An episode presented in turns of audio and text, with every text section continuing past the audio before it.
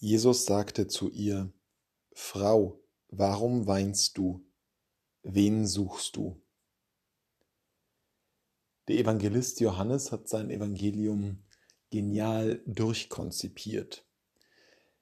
Und die erste Frage, die wir in diesem Evangelium hören, die Jesus stellt, ist an die ersten Jünger, die er beruft.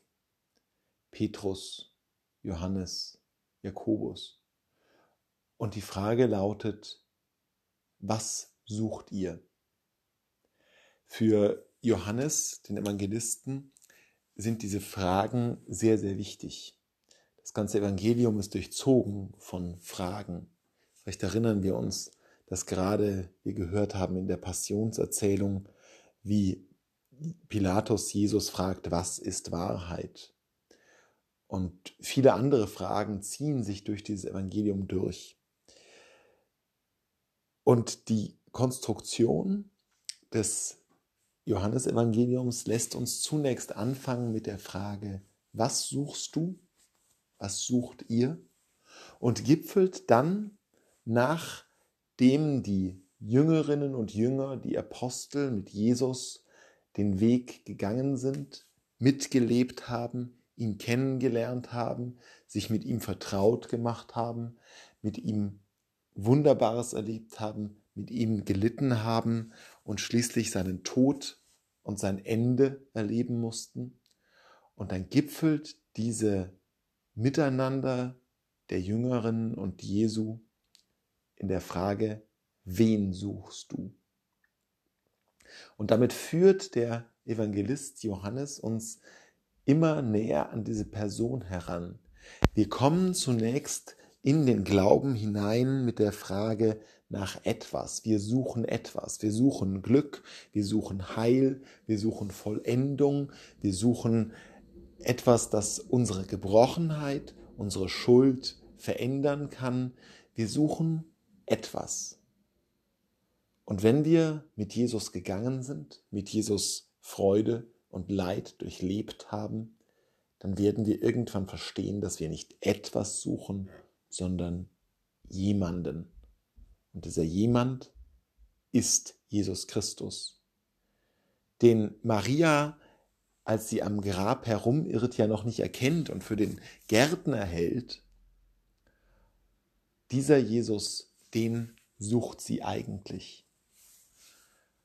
Das ist die Aufgabe eines jeden in seinem Glaubensleben, wegzukommen, herauszuwachsen aus diesem Was suchst du? Glück, Liebe, Erfüllung, Reichtum, eine Verwirklichung der eigenen Vorstellungen. Das ist etwas, das man sucht. Und das hat gewiss seine Berechtigung, doch es führt uns nicht hin zu der eigentlichen Ziel all unserer Sehnsüchte und Wünsche. Denn all das ist nur hier auf Erden, ist begrenzt, das können wir gerade in Zeiten wie diesen besonders gut sehen, hat sozusagen ein Ablaufdatum. Der Reichtum kann uns irgendwann nichts mehr nutzen, wenn wir einsam oder krank sind. Die große Liebe einer Person kann wegbrechen durch Verrat, durch Tod, durch Auseinanderleben. All das, worauf wir unsere Sehnsüchte richten, ist von kurzer Dauer. Außer dem einen. Und wenn es uns gelingt zu verstehen, dass wir ihn suchen müssen, die Begegnung mit Gott, dann verwandelt das all das andere, was wir auch suchen. Dann wird nämlich die Sehnsucht nach Heilwerden, die Sehnsucht nach etwas haben zu können, nach Besitz, die Sehnsucht danach, mit einer anderen Person zusammen zu sein, sich voll auf sie verlassen zu können, ganz zu ihr zu gehören, dann wird all das verwandelt. Dann wird das nämlich Teil dieser Beziehung zu Gott. Und dann wird auch das vermeintliche Ende, das uns allen bevorsteht, eben nicht das Ende sein, solange wir es in Jesus Christus erleben, solange wir unsere Beziehungen und unser Glück in Christus erleben.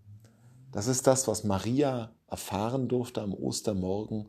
Und diese Ostermorgen-Erfahrung, die sollten wir in unserem Leben immer wieder einüben, denn sie wird unser Leben sehr viel reicher machen.